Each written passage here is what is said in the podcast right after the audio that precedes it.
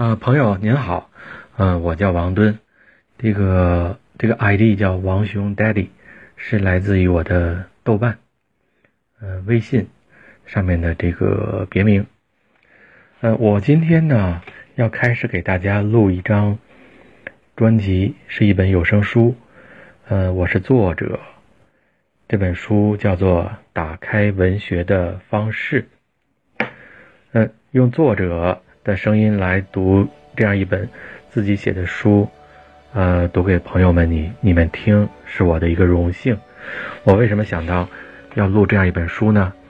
因为过去的一些学生，原来在中山大学，啊，还有现在在中国人民大学的学生，嗯，他们虽然看到了这本我的新书，还有社会上很多朋友，嗯，读者见过面的没见过面的。也喜欢我这本书，但是呢，大家想听到我的声音，这个主意主要是由我过去的学生说出来的。因为见字如面，但是声音也是很怀念。啊，我抱着一个满足读者和过去的学生旧语新知，呃，用声音来和大家建立关系，呃，交流的这样一个目的。所以想把这本书来录一下，这是一个小小的开场白吧。再给我两分钟，我把这个开场白说完，然后就进入正式的呃阅读我自己这一本书的嗯导言部分的第一节吧啊。以后会一点点录下去。我叫王敦啊，七零后，嗯，海归，北大中文系嗯本科。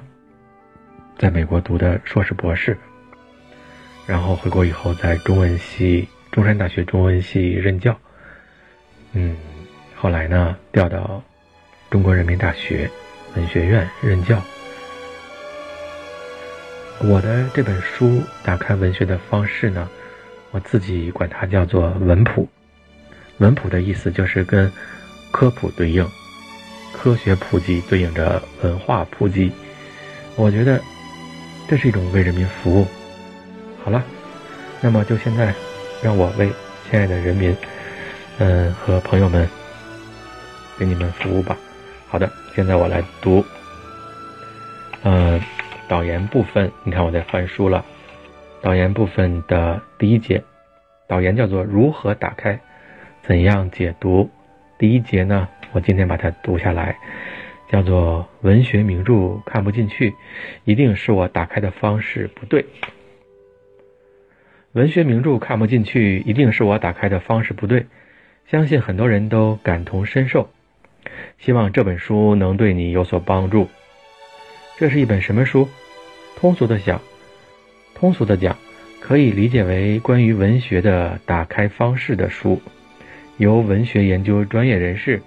写给社会上对文学有不同程度的爱好、好奇和钻研的读者，如同书稿原副标题“文学解解读讲义”一样，它是建立在笔者多年来先后在中山大学、中国人民大学授课的基础上的。对文学作品的感受力是有时限的，一般来说，青春期最敏感，印象最深。受用终身，错过这个阶段，就永远错过了。此年龄阶段不打开文学还待何时？学会打开文学是一件正经事。这本书就是从我们普通读者的角度来告诉你，你本人一个普通人如何来打开文学，与文学发生关系，从文学中获取收益。放下了专业面孔的我。脑子里更多的想，要考虑非专业读者及本科低年级的中文专业读者的感受。同时，这本书也是写给有一定中文专业基础的朋友们的。你们会敏感的看出这书和一般专业书的差别来。我尽量努力想去做的是，不论面对的专业的还是非专业的读者。都不在已有的理论套话里面打转，而是掰开了揉碎了，深入浅出的把解读之事说的全面且清楚。我认为，文学专业话语如果与日常语言脱节，拒人于千里之外，是一种失败。这不管有多么困难，也不应该逃避。本书标题中的“打开”两字，和解，通俗的讲，就是彪悍的搞定、玩转、得以享用之意。打个比方吧，当一只狮子扑倒一只羚羊后，它该如何打开？搞定、玩转、得以享用。曰：工欲善其事，必先利其器。他应该彪悍果断地咬断羚羊的颈动脉，然后该从后腿内侧咬开表皮，尽情享用之才是正经事。舍此之外都是瞎忙活，都是添乱。打开文学当果断如此，并尽情享用。这是一个技巧活、实践活。本书就是教你这个技巧活、实践活。这本书呢？不是专家学者的坐而论道，不是教你屠龙之术。屠龙这种东西啊，在我们的现实世界里是派不上用场的。一只鸡都屠不了，谈何屠龙？打开一本小说，打开一只啊，sorry，打开一本小说，打开一首诗，就如同屠一只鸡、一头猪。实践是检验真理的唯一标准。无以见龙的屠龙之术，则无异于耍流氓。与空谈屠龙比起来，坐而解剖一只麻雀才是正经事。为此，才有可能切实触摸文学的任督二脉。可见，这本书不是把文学捧在胸口，放在心尖儿来顶礼膜拜的。我们是务实的人，我们要的不是。自己陶醉于文学的样子，或者自己虔诚的匍匐于文学大神教父的脚趾前的幻影。我们要的，是用自己的脑力，为自己打开文学，自己真正的享用之。所以，我们要用柳叶刀、显微镜、核磁共振等各种手段和方法，来洞悉文艺作品之魅力所在。是的，这本书里不会出现像什么“只可意会，不可言传”那样的话。对于这本书的作者我来说，那“只可意会，不可言传”就如同自闭模式下的樱桃小丸子一般，太私人化，脑电并无交流。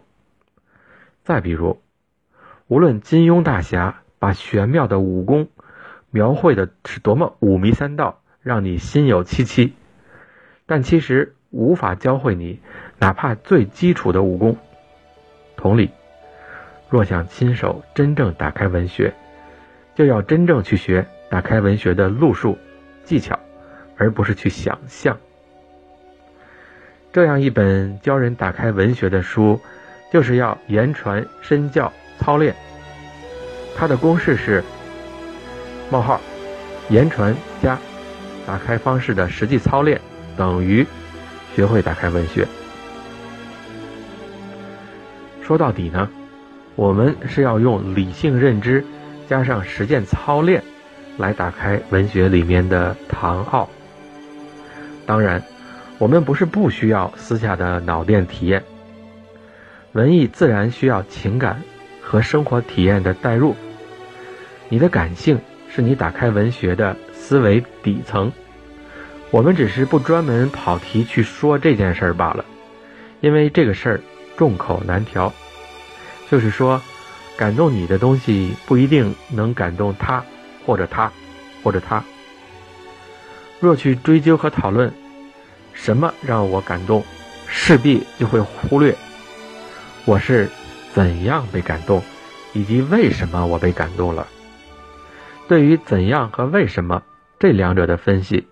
才是我们这本书里所说的解读，才能有助于打开我们所遭受的感动，看到它到底是怎么回事儿所以说，煽情和感动不等于文学解读本身。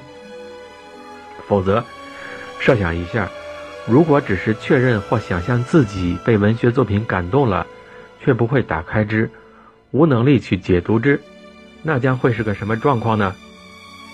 那将会是这样的一段想象的对话。天哪，这小说写的太好了，太让我感动了，你们也都去看看吧。是吗？写的怎么好？就是好，我也说不出来，就是 really good，really really good，really really really good，really really really really。感动你的到底是哪儿啊？我就是被感动了，我也说不出来是哪儿。太感动了，我 really 被感动了，really really really really，看到了吗？你肯定也不想这样，对不对？或者说，早已厌倦了这样的没有存在感的被动的这样一种尴尬了吧？千百遍的 really，也比不上一句话言传出 how，怎样好和 why，为什么好的问题，对不对？这更能给你带来。具有成就感的干货，而且在别人的眼里，也不是你的情迷意会，而是你的清晰言传，才能够真正印证你的思想素养和深度。你的感动需要言说，你的言说就是你的解读，就是你对文学的打开。别人根据你的解读来鉴定你的思考深度、感受程度。以及人文素养，所以，在这本书的解读路数里，我们不是来乱感动的，我们是来分析为什么我们就被感动了，以及我们是怎样被感动的。总之，不是关于 what 的问题，而是关于 why 和 how 的问题。至于 what 是什么感动了你，这是你的私人事务。